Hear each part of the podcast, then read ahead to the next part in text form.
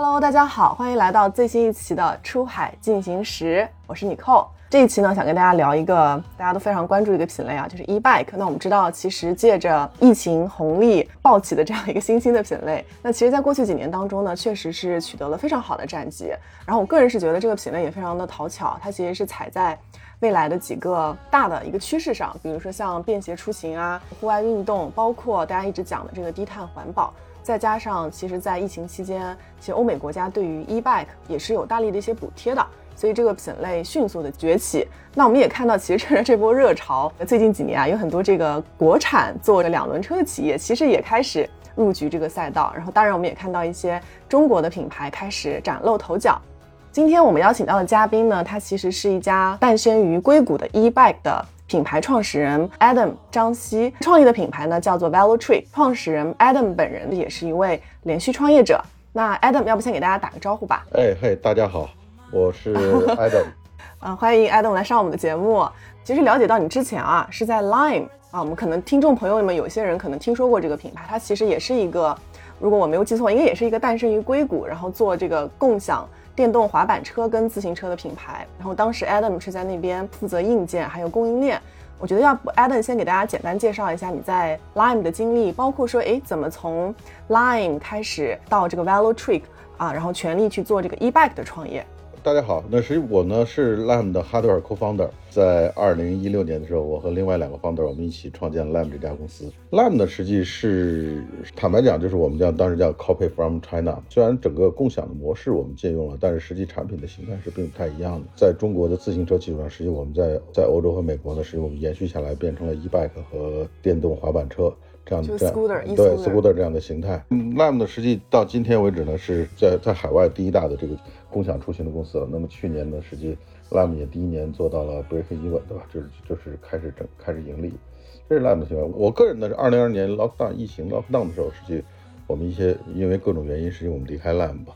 那么离开 Lime，对，离开 Lime 之后呢，我们休息了一年，还是 对，还是耐不住寂寞吧？我觉得，对，又开始创业了，对对。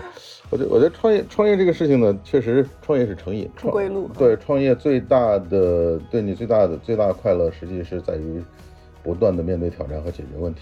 坦白讲，是非常快乐的一件事，是会使你的多巴胺上升的一个事一件事。对。那你这次创业为什么还是选择共享的 e-scooter 呃自行车到这个 e-bike？嗯，就我觉得可能还是有点相似的，所以你可以给我们讲一下为什么选择去呃全力去做 e-bike 呢？我们先从大的趋势来看吧，实际。很多人可能不了解，就是全球的 e-bike 的产能啊，有百分之七十是在中国，就是包括大陆和台湾。所以说，所以说呢，整个 e-bike 在过去的十年，整个中国的 e-bike 能力是欧洲的这个市场成长同步的。那这样的话，实际我们可以看到，整个中国的制造红利和工程师红利实际是非常非常强的，对吧？嗯。那但是呢，实际为什么没有出现中国公司在全球市场里面去建立起自己的品牌呢？实际我看的，实际更多的是因为代工的这种类型的，它并没有办，并没有办法真正的去触达用户的用户的需求，用户的需求就是它跟用户之间是隔了一层品牌方的，那所以说，对，所以它并没有办法真正去触及用户的需求，去理解市场，理解用户，对用户去洞察，然后然后做出更好的产品。但是我们在 Lime 的经验呢，实际我们叫两头都要硬嘛，就是一一边呢，实际我们对中对中国的供应链。供应链包括我们的研发能力，因为 Lime 大量大量是在做自研嘛，这块共共享的产品呢，对对产品的品质、产品的性能、产品的可靠性的要求，又远远超过零售的产品，因为因为共享产品，你想它每天都要都要放在街上嘛，这样的，嗯，这样的话，实际对产品的这些这些要求都远远超，所以非常高，非常高，对，所以。所以这样的话，我们是我们对我们对这个事情的理解，对中国供应链、对研发能力理解、产品的理解是非常高的。但另外另外一块呢，实际包括我我本人，我基本上有一半的时间是在欧洲和美国，对吧？所以我们 Lime 就是直接接触到接触到最终的消费者，消费者，对吧？那么，所以我们对市场、对用户行为这些理解呢，是远超坦白讲，远超中国的这些这些工厂。对吧？这都是我们认为我们这个能力，然后我们我们还是希望能去拿这个能力去做更多的事情吧。对，嗯，对。所以听下来就是看到了大的趋势，但与此同时也看到了之间的这个这个 gap 吧。对，对，就是你们其实有能力去把这个 gap 给弥补掉，那就做来来做这个事儿。对，坦白坦白讲，就是如果从大的情怀来讲呢，我们认为这个行业还是有很多可以去驱动的技术的变革和和产品的变革。那我我们也希望通过我们的努力呢，然后去真正的带领更多的中国的一些供应商能去触达到欧美的用户，这是这是我们我们的初衷。而且，对，而且做这个事情其实本质上未来来讲，应该也是可以真的去改变人们的生活方式。所以其实长远来看也是挺有意义的。对，其实我最大的快乐呢，就是去。像我们的 Facebook Group 啊，或者到我们的 Ins 上去真正去看，看我们的用户去使用的一些一些体验，的体验，然后这个是这很快乐。就是我我我去年的时候，实际我我我们 Facebook 有有一个用户就说说他是他是一个老兵，他腿有伤残，所以他他已经十年都没有骑过自行车了。所以我他说我从来没有想过有一天我还能。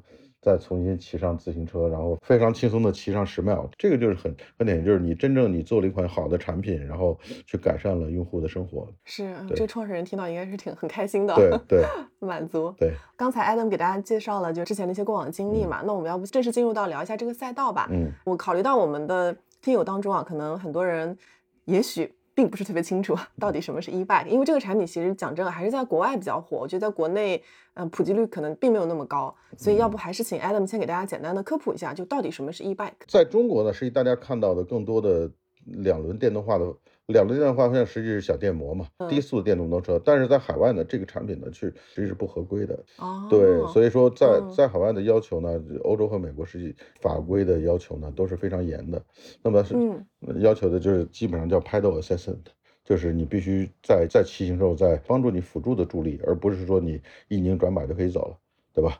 而且欧像欧洲呢，要求你到二十五公里每小时就就要切断切断动力。美国呢，可以要到美国到二十 mph，就是到三十二公里每小时要切断动力。这个 pedal sensor，所以它的助力的是根据用户踩踏的时候，我们可以去根据用户的踏频或者踏频就是用户踩踏的速度。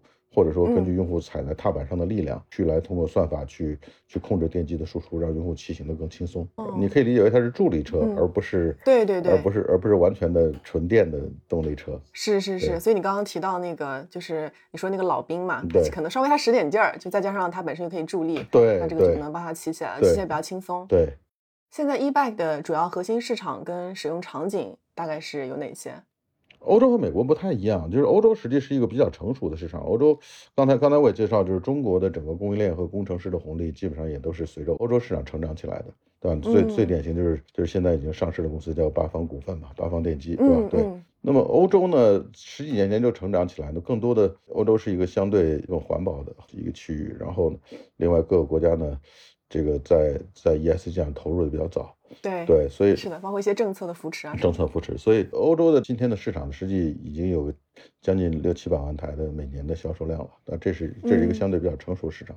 美国美国市场呢晚一点，美国市场实际即使到今天呢，美国市场也就一百多万台吧，就是一百多万台，相相比欧洲呢会相比较总量对小小很多，但是但是我如果我们看分母呢，实际两个分两个分母差不多。就是在欧洲呢，一年一年卖掉两千万台两轮车，然后然后美国呢，实际如果算上加拿大是一千八百万台左右吧。如如果如如果如果纯粹是美国市场的，有一千四到一千五百万台，所以分母是差不多的。但是但是分子呢相差很多，这个我们看到的是机会吧。欧洲会更成熟一点，所以欧洲。欧洲相对对于创业企业来说呢，会困难一些，就是因为因为因为已经有很多老牌的对品牌已经在那儿了，它已经成长了很多年了，它毕竟发展十年了嘛。对，你觉得这个 e-bike 的核心使用场景到底有哪些？因为我最早接触到这个产品的时候，就是当时一些欧洲的朋友说，其实是一些老年人骑的会比较多。嗯，对。它有两个，它有两个趋势。第一个趋势呢是用户的人群啊，一定是从老年向中老年，向向中青年，然后逐步向年轻人去去转变，对吧？欧洲一样，就是今天美国，当然我我们的用户群基本上也是中老年人嘛。欧洲最早也是中老年人，我想骑自行车，但是我骑不动了，我就开始有 e-bike 这个品类，我就会去尝鲜。但中老年人这个事儿，实际在欧美呢，大家会有一个误区，认为中老年人好像是是不是消费主力？其实，在欧美，真正的消费主力是中老年人。我觉得这可能跟日本差不多。对，年轻人实际没钱，对 对对，就是中老年人可能消费力更强一点。对，然后这是第一个，第二个呢，就是看到的就是另外一个趋势，就是最早呢，实际基本上都是休闲娱乐这样的这这样的需求为主，因为因为我是我是我是希望去玩嘛，我希望去去 enjoy life，然后逐步呢开始去把它变成变成叫做 everyday ride。就是就是我日常出行日常出行的这种场景，然后甚至后面就会存在一些，就是像 commute commute 的比例会越来越高，对吧？就是我把我把它变成通勤。当然，我认为美国美国从长期来，因为美国的基本的它这个交通网络是基于高速公路的，所以说我认为我认为美国美国可能 commute 的比例不会像欧洲那么大，因为它的城市化密度没有没有那么高。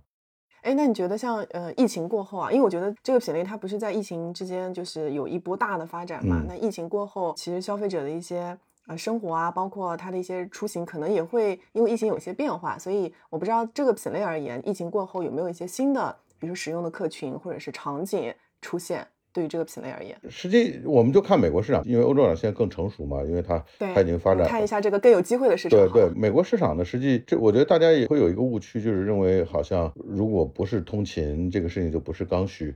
实际是对，实际 在美国市场，美运动休闲是最大的刚需，对吧？你看美国美这个全球那么多顶级的叫做运动公司。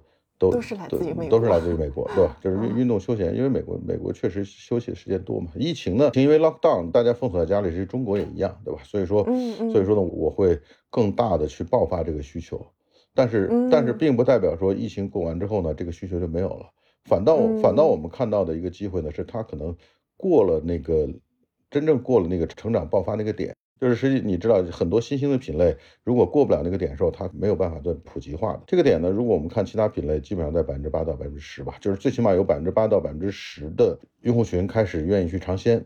这个时候呢，才会逐渐这个品类就开始爆发起来，真正长期的、长期的成长。所以我们不认为我们现在，其实我们出发的比较晚一点了，就是我们基本上二零二一年才开始成立。对我刚想问这个问题，你们是前年年底布局的，对吧？对，开始做这个事儿。对，其实是有一点晚的，为什么会选择那个时间点？如果你看十，如果你 如果你看未来十年，你就会觉得早出发一年和早出发两年没有差很多。就是如果在十年的比十年的时候，你看百分之八十和百分之九十，实际没有没有特别大的差距，对吧？我们在理解的，实际我们叫岗位天下后嘛，对吧？就是就是我们去看这个市场的时候，实际我们也也在思考这个问题，就是如果确实这个市场所有的 player 都已经做得非常完美，对吧？实际也不需要我们去来做了，对对吧？我们好像也也没有，对对，我们看到我们看到确实这个市场还是存在很大的机会点，对吧？所以说我们才会才会去出发，对吧？然后然后第二第二件事讲嘛，就是说运动休闲这个市场是一个长期的刚需。在美国，它并不会说因为疫情结束之后，它就它就不存在了，对吧？就是过去是 every day，就是每天我都在家里边，现在最起码 weekend 我在家里边，对吧？那么实际大家也还会会使用，会使用这个产品，对。你觉得易拜发展到现在啊，因为你现在也是一个行业中人嘛，入入局一段时间了，你觉得现在行业就是面临就是哪些挑战呢？我觉得一个比较大的、明显的感知就是我们看到，其实过去一两年当中，其实有非常非常多的。就是所谓的中国品牌有入局到这个赛道嘛？就你自己觉得体感是什么？大概会有什么样的一些挑战？我觉得我谈一下我们对这个事情的理解吧。好，实际我我们在我们在看的风险实际就是挑战嘛，对吧？你你要控制的风险实际就是挑战。实际坦白讲，eBay 这个品类啊，包括我们在跟很多行业在交流的时候，大家觉得是这好像好像比较简单，对吧？就是就是到很多人觉得好像没有什么壁垒，对对，因为这 种你觉得是个伪命题吗？对，我觉我觉得是的，因为就在好像在工厂找一台车，然后把它把它贴上贴上自己的 logo，然后。然后到市场去卖就可以了，啊，但它是一个相对复杂的 business，这个也是我们我们展开讲讲。对对，我这这个这个我们也觉得是越复杂，实际这个 business 壁垒越高，越高对越值得做。对，然后呢，我我们在看呢，首先第一点，你就是在这个产品出来之前呢，你从研发到对性能的控制，到对品到对品质的控制，然后包括你的成本的控制。如何把产品做到又好又便宜？这里面就有一系列的问题要解决，对吧？就是在制造端很多问题好解决，但是一旦到市场端，你解决成本就可能是 double double 再 double，对吧？你的物流如何去如何去如何去压缩落后的周期啊？然后备货什么的。对，到市场之后呢，你的渠道，你如何能快速库存的 S N O 怎么去计划你的库存？怎么去计划做你的计划？然后包括你的渠道，D to C 呢？亚马逊呢？可能过去两年线上成长比较快，但是实际我们今年看到的整个趋势呢，就是尼克是你你可能也很清楚，就是美国的美国很多很多线上很多品类在线上的实际都在成长都在放缓，对吧？就是有一些瓶颈吧。对，有些有有一些瓶颈，对对，就是找一些新的渠道。对，然后你新的渠道你要本地化的能力，包括你的你的售后，对吧？就是有很这个这么这么这么大的这么长的一个链条，对，这么贵的一个产品，这么贵这么大的一个产品。然后用户买完之后，如果说你没有办法去获得用户用户的口碑，就是产品用户产品坏了就没办法完完善的把用户服务好，使你这个这个品牌就可能就就 game over 了，对吧？对，所以这是这是一个相对复杂的事情。我觉得在里边最大的风险呢，实际我们在看的第一个风险就是品质，对吧？品品对品质，对，就我们是非常担心这个事情的，在我们内部的是高压线，对吧？产品的品质一旦到市场之后，你你要花的成本。包括你给用户带来的体验都会非常差，对吧？所以说，对这个这个可能是个底线吧。对，这要把这个事情做好。对，就是我，因为你这是个品牌长期的事情，对吧？如果如果你只是只是把它做的一个 short term，是一年两年，然后我赚一票就走了，对吧？这个事情这个事情你你可能不需要特别 care，但如果从品牌长期来，这是一个非常。然后另外呢就是安全性。我们对产品安全性的理解，因为它是个交通工具。实际我我我觉得很多，我都跟行业的很多 player 去交流的，大家对安全性没有特别高的理解。它是一个电动的交通工具，电动第一速度快，然后如用户如果用户在骑行过程中如果出了问题之后风险很大。第二呢，因为它有电池，所以电池的存放、充电，它有可能会引发的火灾这些问题，实际大家是大家是没有没有考虑的。产品侧呢，实际我们觉得品质和安全性这个是很很重要的。而且我们在创业之初呢，我们就相信一件事情，就是在美国市场，最终一定是合规化是最重要的。嗯，对，所以所以你看，今天从二零二一年开始，我们的每一款产品都要 pass 叫 U 二幺八四九，就是美国最严苛的。安全认证，我们也看到一些 player 基本上就是买证书嘛，对。但是但是但是我我我，SK 有很多疯狂上产品，对。但是我我我们觉得那个是对自己和对消费者都不负责任，嗯，对。那么确实，从今年开始呢，CPS 就是美国的消费者委员会开始要求，就是联邦的各个州开始要去把 UL 二八四九作为一个强制认证放到新的产品上。美国市场今年坦白讲，百分之九十的产品是没有没有 pass 这个认证。百分之九十这么高吗？对对，就是我没有完整的 pass 啊，真正的是从产品、从电池、整车全部 pass 这个认证。所以就是大多数的市场的 player，这个对这个安全性的理解，对产品品不是没有不是特别的到位。对，这我们讲第一册吧，第二册实际。第二侧呢，实际就是刚才我们实际我们提到了 S N O P 嘛，就是计就是计划和执行这个事情是很重要的。这么贵的产品，尤其你运到美国之后，实际你基本上就没有周转的空间了，你必须在美国把它消化掉。它的整个整个运费、物流费决定了你这个产品是没有没有办法去做第二。我们内部叫什么呢？我们我们内部叫做一站到底，就是你你你到美国之后进到仓库，下一站就必须是到消费者手里边，你没有办法去调仓的，对，没退路了，没有退路，对，大的东西，对库存的理解。计划这个事情很重要，我们也看到这个行业，我们就不提名字，但是我们看到这个行业一些一些 player 确实在在库存计划上做的不好之后，积压了可能很多的车吧。对，然后包括欧洲，对吧？欧洲欧洲市场呢，今年就风险很大，因为欧洲欧洲很多大，包括很大的很多大的品牌，几十年几十年历史的品牌，盲目的乐观，所以都积压了大量的库存，就是风险。坦白讲，就是就是你最后你的一个企业说我我有一堆库存，但是你没有现金，你的 cash flow 管理不好是一大问题。因为我们认为这是风险，所以我们我我们花很多时间在上面，包括品质，对吧？我们我刚才我们介绍了我们的品质和安全性的理解，我们包括我们在做的事情，包括库存的水位，我们我们就用高周转，我们基本上现在能做到七十天。七七十天从从我们下订单到到我们在美国的产品上架，就是实际到美国仓库可以 ready ready to deliver，对吧？我们可以做到七十天左右。这个这你觉得这整个行业里面这算是一个什么水平？或者是其他的竞争对手大概可能是一个什么样的情况？对我我们是整个行业的百分之四十的时间。哇哦，对，那这个确实这样的话，我们就可以把库存的水位做低一点。嗯，就是你对这个的理解，是不是跟你之前我觉得在 Lime 的那个经历可能也有很大关系啊？因为你在那儿就是也是负责供应链嘛，我觉得对这个理解肯定也会带到你现在这份就是创业的经历里面。对 Lime 更复杂，Lime 因为在全球有八十个城市，呃，所以所以说我我们需要去做的八十个城市的计划。我们今天做的计划可能在美国就是两个仓库的计划，相对更更简更简单一 些，简单多了，简单多了。对，我觉得最重要的事情是两件事情了，就是实际就是刚才讲就是品质。品质、品质安全性、品质和库存这两件事情是底线，这两件事情做不好呢，这个企业所有的工作都是白做。实际我觉得底线思维要有的，就是永远，而不是而不是永远只看 top line，就是我今天怎么卖，怎么把产品卖出去，这个事情实际有很多办法的，也也有一些相对成熟的路，对吧？但是但是更重要的事情是你怎么把把你的企业的风险管控好。嗯，哎，我特别同意这个点，就是底线思维。对，就可能现在大多数人关注的是高线。我我怎么把这个事情做到顶峰？但是如果你这个底线就是没有做好的话，可能你就走不了那么长远。对，所以对这个确实我还是非常同意的。嗯刚才就是说了嘛，就我们其实看到这个行业有哪些挑战，然后我觉得另外一个层面就是，当你在说这些挑战的时候，我们可以把它就是也也也变成机会吧。所以刚刚我们看到了，比如说像你刚刚提到的安全性啊，还有这个。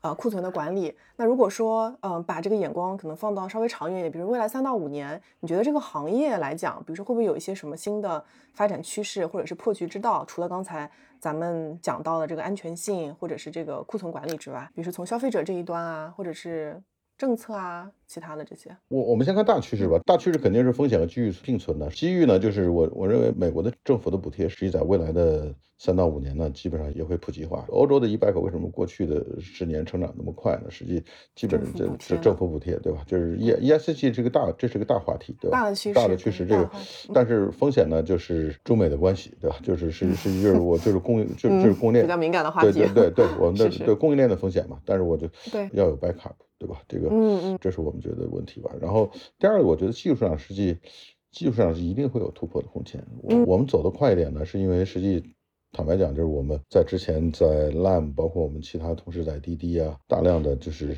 基于共享的产品产品开发的经验，对吧？怎么去嗯怎么去用很更低的成本去把可靠性和安全性做出来，这个是我们会走得快一点。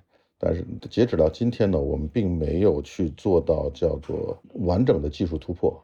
但是，嗯但是实际我们认为是有机会的，就是完整的技术突破是有机会的。可能前两年的这个 e-bike，我觉得呈现出来比较同质化嘛，e-bike 一点零时代，嗯就觉得未来如果想要去破局吧，或者是能够走到这个前列，能真正走到消费者的心里，你可能需要也在技术上做一些突破。e-bike 的二点零时代，所以我不知道这个是这个技术的突破是不是你刚刚讲的？对所有的技术突破啊，是都要秉承一个前提，就是它是可工业化的。对，实际我们看到的，在过去两年，确实大家有一些在做技术突破，但是技术突破可工业化是一个很难的事情。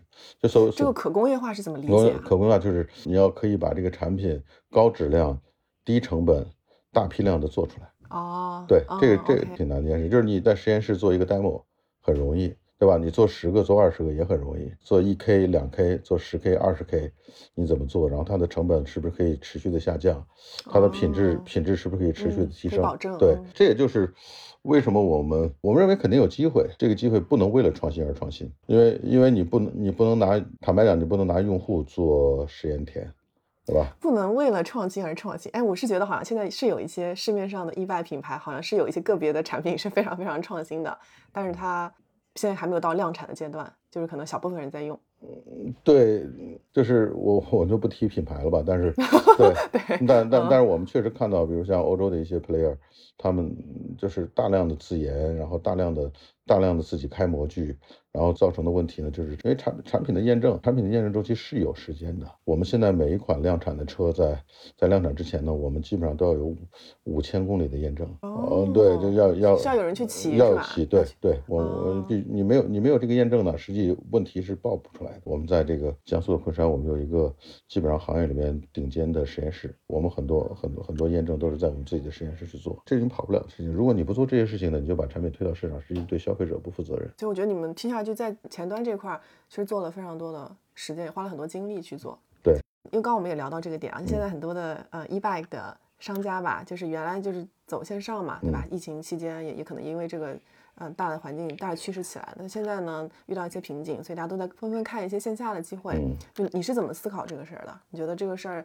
它是一个必须要做的事儿吗？或者是说，如果要去考做线下的话，一般都是有一些什么样的形态？我们已经在做了，我们是，嗯哦我我们是我们是从今年的 Q one 开始，当然 Q one 是淡季了，所以我们更多的是在耕耘，然后现在开始开始逐渐在收获，对吧？我们从 Q one 开始开始发展美国的，就我们叫 back IBD 的市场，对吧？就是我们嗯我们通过我们自己的 sales 去触达这些 back shop，然后去去转化成我们的 dealer，然后然后截截止到这周，我们已经超过四百五十家经销商了吧？所以就是在这些经销商合作的经销商的店里面，都是可以买到你们的车买到我们车，实际包括你可以到我们的网站看到我们有个 Find Dealer，这个嗯这个就是你都可以找到 nearby 的 dealer，因为这个产品呢，就是对，就是无非是两种嘛。第一种就是你对你的产品没自信嘛，那那那那那你就只你就你就只能在网上卖嘛，因为因为因为有可能有可能会出现见光死嘛。第二呢，就是第二，实际我们嗯我们我们对我们的产品非常自信。然后，那么嗯这样的话，我们我们更多的是希望用户线下能接触到这个产品，能看到这个产品，真正的去体验这个产品的质感。因为这么，嗯，一千多美金也并不是一个便宜的选择，对吧？确实挺贵的。对，然后然后用户用户去触达这个产品之后，能更高更好的提高用户的转化。这些经销商他们会负责，比如说跟售后的一些东西吗？对因为刚刚也提到，对呃也会负责，对吧？他但他可以把 local 的售后去解决了。那那这个车它就是买完之后，呃，一般售后的问题会有哪些啊？换配件啊、电池这些吗？我们很少，我们现在退货率和售后率都都很都很低，我们现在退货率不到百分之一。嗯对这个这个基本上没有人退货。嗯对这个我没有，我们了解亚马逊可能百分之七到百分之八吧。OK，那你们已经算是做到非常顶尖的了。因为品质的这个售后率呢，我们我们也比较低，我们基本上做到百分之百分之四到百分之五吧，就是就是销售完产品之后，有百分之四到百分之五的用户会打电话过来去问你、嗯问你一些产品的一手，这个相对于就是刚才讲的，就是你在中国把问题解决掉，啊，你你不要不要不要把问题留到用户那侧。对吧？在在嗯在制造端把问题解决掉，但是用户的问题呢，基本上是散发的问题，因为这个品类还是比较新的，嗯，还是还是比较新。很多用户呢，虽然美国人的动手能力很强，呃，那但但是但是确实用户在碰到一些问题的时候，也还是无解的，对吧？比如说我这个这个产装装的可能有些问题是我们自我们我们自己还可以再去优化的，比如比如开箱的体验。对吧？怎么怎么让用怎么让用户装的更好？这个这对这个是要解决。然后用户在使用过程中呢，确实会存在一些产品的产品使用过程中的一些一些小的问题，那我我们会尽量的通过在线的方法去用用户解决掉。当然有了有了我们的经销商体系之后，确实能给用户更好的更好的帮助。更好的体验吧。对嗯，所以你刚刚提到一点，就是在前端这块儿或者在中国这块儿，就是把把功课做足，然后到消费者那块儿问题就相对来说少一点儿。对然后你们再看怎么样能够，嗯，让他们的那个体验最大化。对，我我看了一些开箱的视频，就这种一拜它其实都是要自己拿到之后手手工自己去装的，对吧？组装起来，对好像应该不是那么难。我们叫我们叫八五装了，就是工厂已经完成了百分之八十五的工作，哦，用户要完用户要完成，因为因为你要把轮子轮子前轮要拆下来，然后要把这个为了减少包装的体积嘛，然后另外把用户的车把要横过来，否则你想那个车把 车把很占空间嘛，所以所以这这几步要让用户自己来做的。当然，我们今天用户开箱的问题就已经很少，通过优化包装，通过优化设计，用户开箱问题就就越来越少。你怎么看易拜这个赛道啊？因为刚刚说嘛，要看看未来十年，对吧？还是有很大机会的。就如果把这个品类，比如说类比成我们现在已经跑出来的品类，你觉得可能更像是什么呢？这个问题可能比较难回答啊。对我，嗯我觉得是这样的，就是我们对比两个产品品类吧，第一个是四轮，第二个是自行车嘛。好的，嗯自行车这个品类在看美国，在美国自行车的这个品类长期存在的，就是过去刚才我们讲的一千一千四百万到一千五百万台，是过去十年每年都卖一千四百万到一千五百万台，它是一个长青的赛道，大家是会长期的会有需求。然后呢，另外呢就是，只不过在这个品类里，在这个两轮的品类里面有多少比例是 e-bike？我们相信一件事情，就是当你的产品让用户入手的时候没有那么大负担，早期价格是能让用户 affordable，用户能接受的，那么实际更多的用户就会愿意切换到这个产品上来。然后第二呢，就是愿意做个尝试当然，嗯第二呢，当这个为什么刚才讲说，当产品到百分之八到百分之十的这个比例的时候，它就会持续成长上去呢？是因为看到身边更多的人在骑，对吧？就是这个品类，并不代表是不代表 w e l o Trick 啊，这个品类最好的广告方式就是你看到身边有更多的人在骑一 bike，你你就你就会有就会有尝试的愿望。这是我们对这个这个品类从两轮的角度来看，就是我们我们叫我们叫电动化率嘛，我们我们最终看的是是这个这个品类里面到底有多少会变成一百。那么欧洲的情况来看呢，百分之百分之三十到百分之四十吧，就是基欧洲到去年。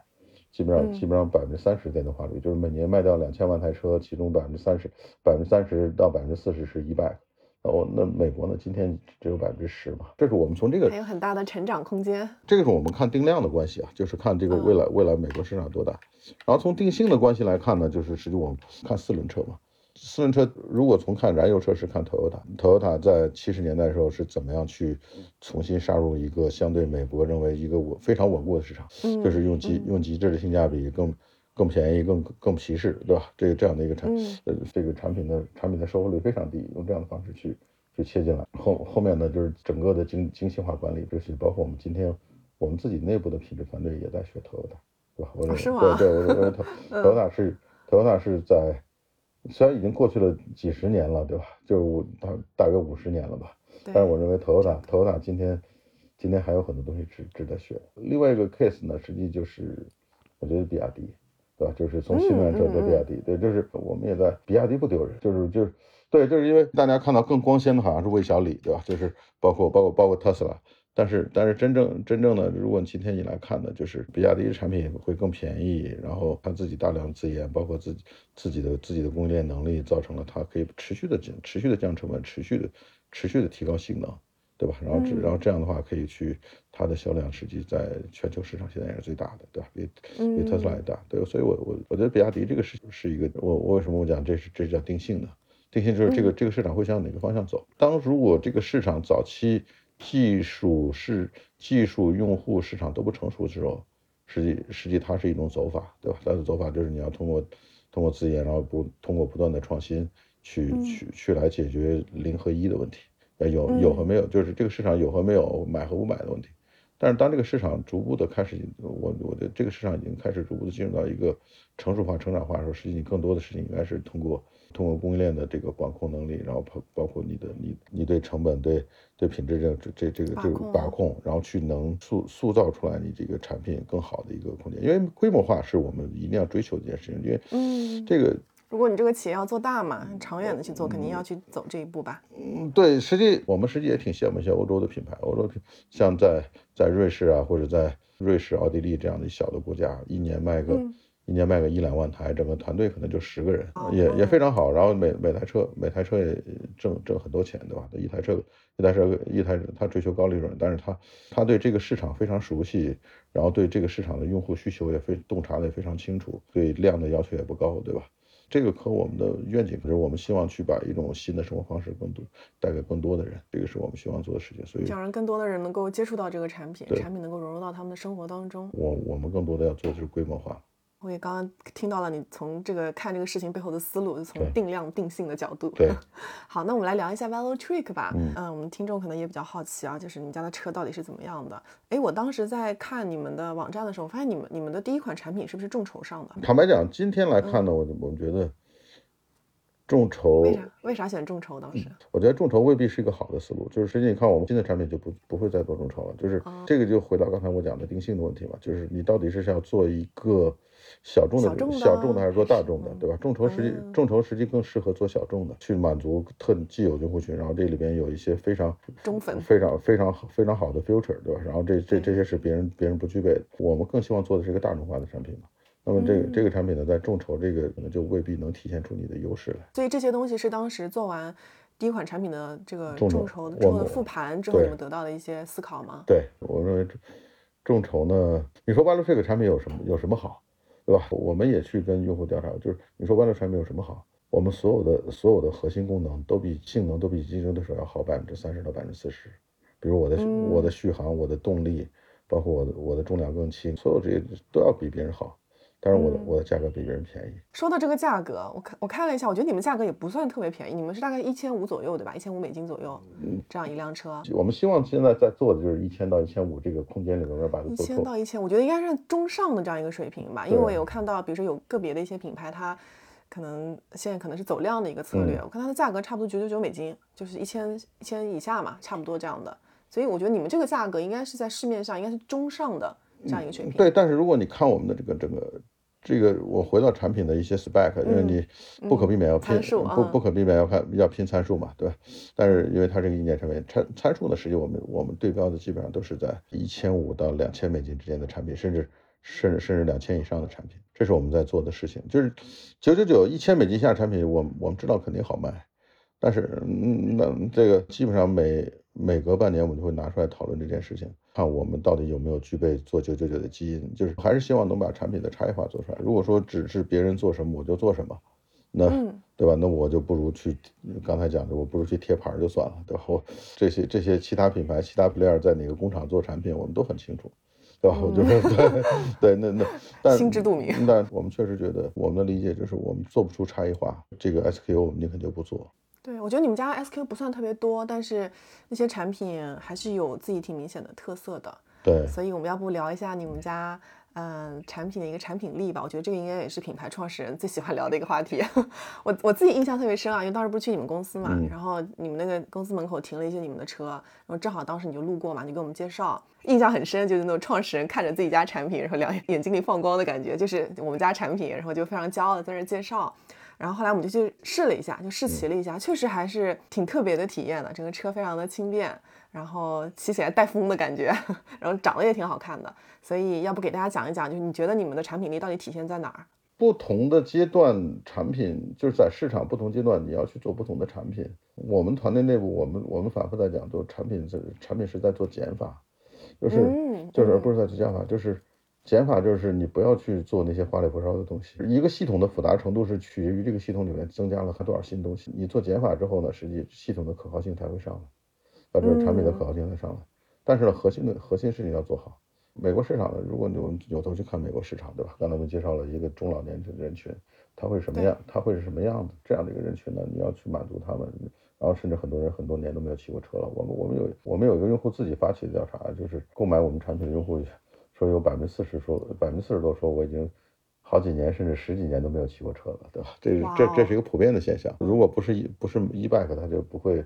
回到两回到两轮上，那这些这些用户群呢？首先你要让骑行的舒适度很重要。骑行舒适度取决于什么呢？就是它骑它骑行的姿态，包括它骑行的通过性，包括它的像我们要去做更好的避震，然后它的它的坐垫，包括它的车架几何，这些都是为这个问题解决。然后第二呢，就是电动交通工具呢，不可避免的要解决两个问题，一个是一个叫动力，一个叫续航，嗯，是吧？嗯，这。所以，我我们可能是这个行业里面，就是其实有有很多朋友也来问我们，认为这个行业很多技术很成熟了，为什么你们还要去建立自己自研的团队去做自己的三电，对吧？我们的电机、电机、电机、电控和电池都是我们自己自己自己研发嘛，这也就是我们我们能看到价值，我们在这个世界上一定一定产生的价值，我们才会愿意做。比如说我们的续航水平，就是我们在我我们在同样的。配置的情况，同样的参数情况下，我们产品的续航都要比竞争对手要高百分之三十到百分之五十。对，这是比比那个行业的竞争对手因为对比行业，因为因为里程里程焦虑是是任何一个电电电动交通工具很重要，大家都会有的。对对，所以所以我们我们一定要把里程焦虑问题解决掉。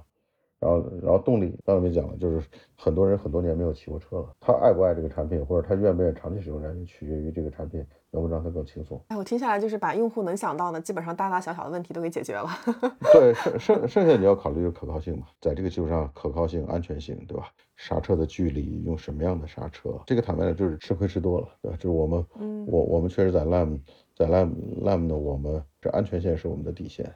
就是非非常重要的，就是任何一个产品的任何一个产品早期的验证可靠性都是都是要考虑，在极端的环境下怎么怎么让这个产品不出安全性问题。今天今天我们我们我们也在思考就是产品安全性问题。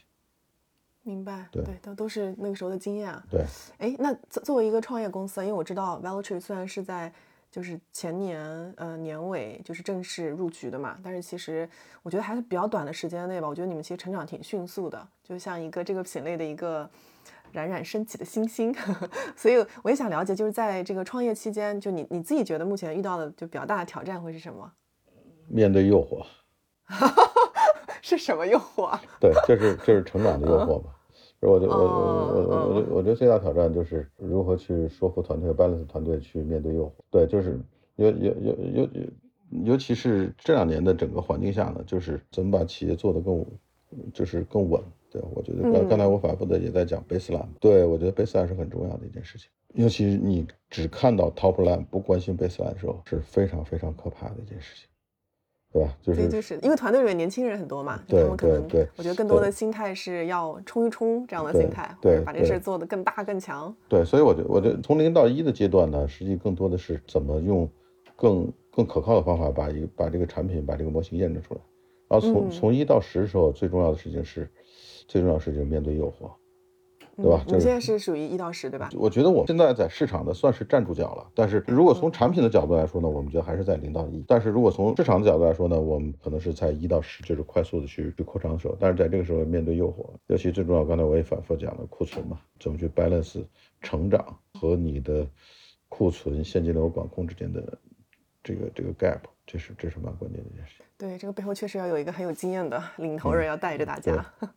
那另外一方面啊，就是就是你有自己的经营哲学嘛。那大环境就是其实现在整个一拜市场还挺卷的。嗯，然后我知道你们也你们也应该有投资对吧？有拿到投资。对，就对对我觉得肯定也会有一些，比如说投资人资方的一些压力，然后然后市场需求呢，我觉得在今年相比较去年，嗯，相比较而言，其实是有一点点放缓的，所以大家也都能感受到，比如说可能增长有一些瓶颈啊，嗯。然后也有一些可能背后做的不是很好的商家，可能就有一些库存这个大量积压的一些情况。所以我想问的是，就是面对方的一些压力，但与此同时，可能市场又有一些不确定性，这样的问题，就是你你是怎么去思考，然后怎么去应对，怎么样去保持团队的这样一个士气？创业永远有挑战嘛，这就是创业的魅力。为什么要去创业呢？就是因为你因为你你有问题要解决，如果没有问题要解决，你你还创什么业？就是创业这个解决问题的这个感觉是不是上瘾的？对你来说，对对上瘾的，对对，就是你前一分钟还非常非常绝望，后一分钟就想到了一个办法，然后马上付诸于实现，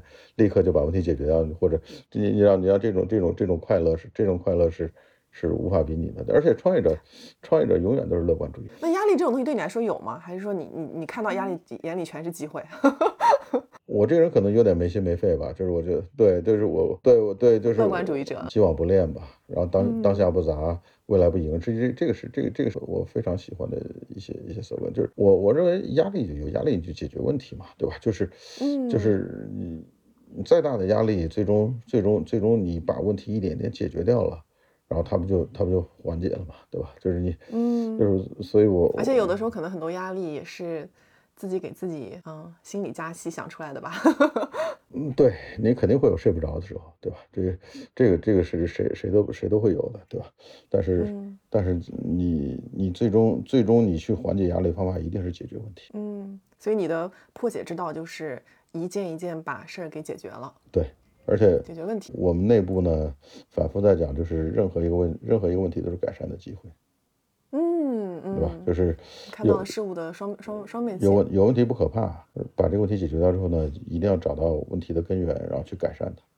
对吧？嗯任何这个这这是这这也是 Toyota 的哲学，对吧？Toyota 嗯 Toyota 哲学就是就是嗯就是面对问题，解决问题，解决问题改善问题。那你这次创业相比较上一次最大的体感不同是什么呀？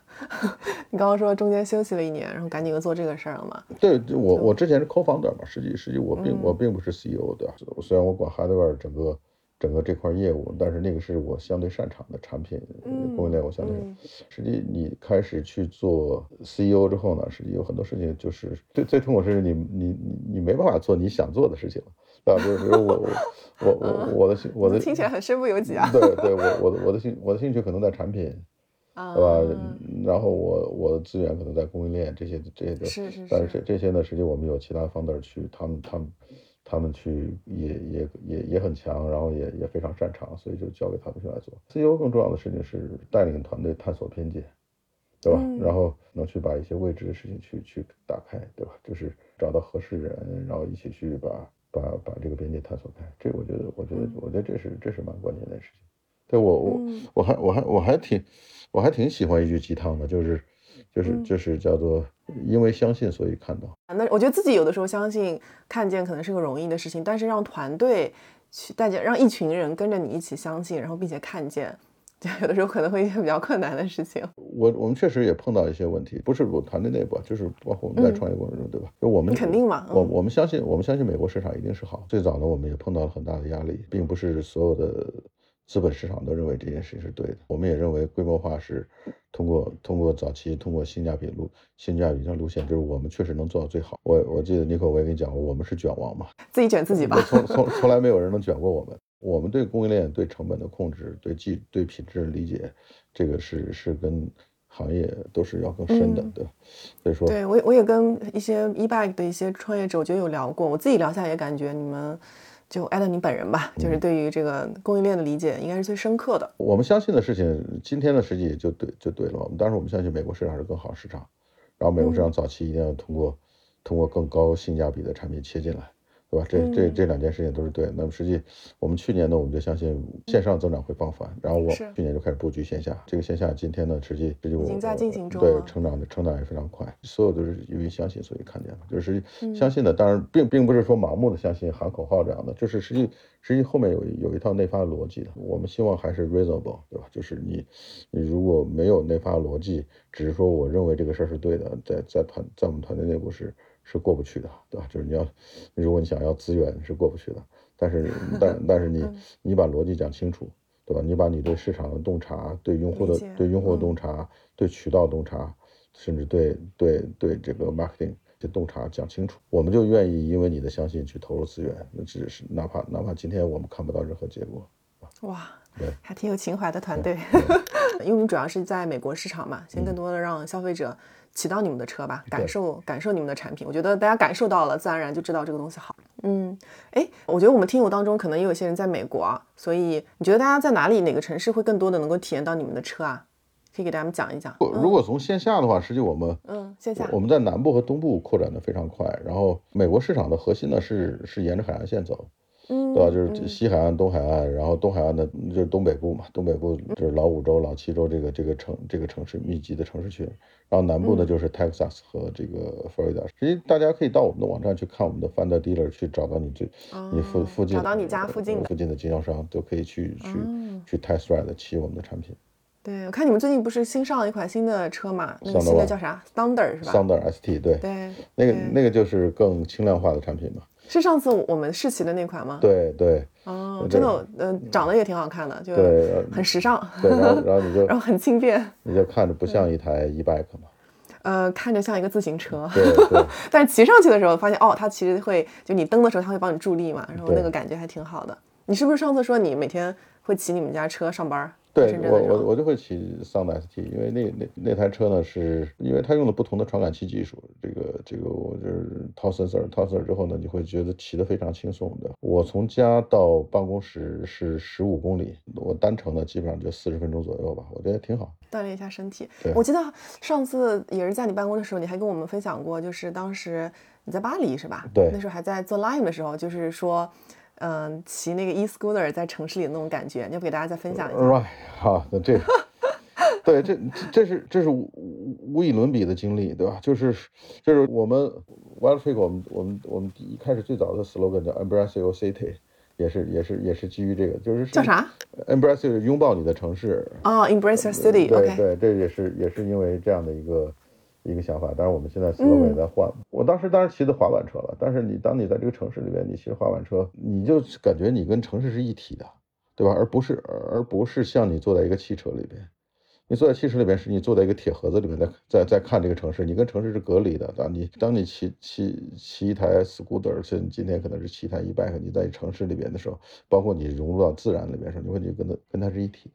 对我我我一样的，我每天在深圳。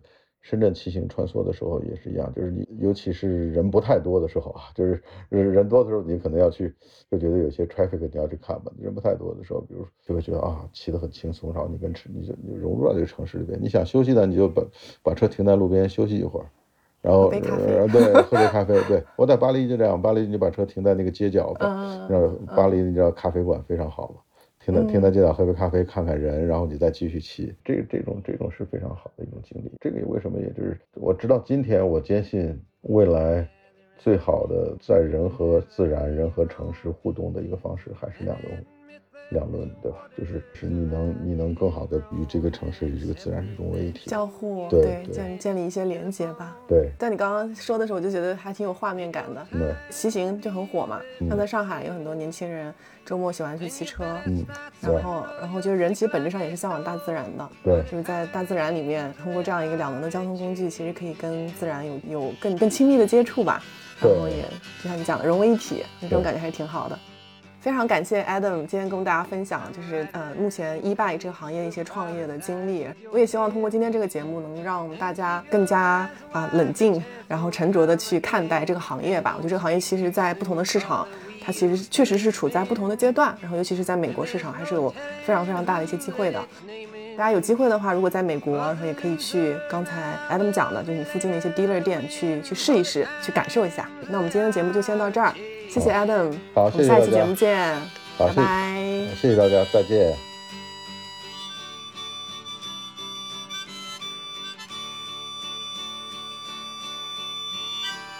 senators, congressmen, please heed the call.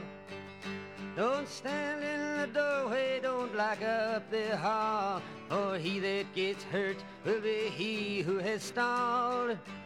The battle outside raging will soon shake your windows and rattle your walls, for the times they are a changing.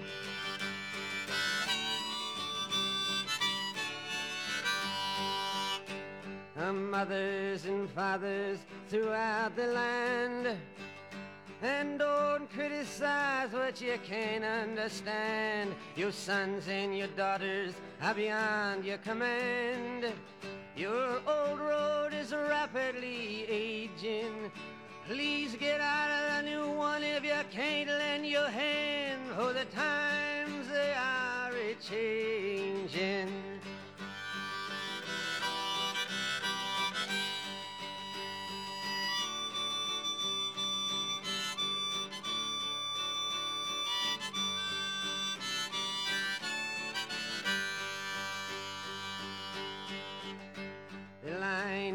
on the curse it is cast.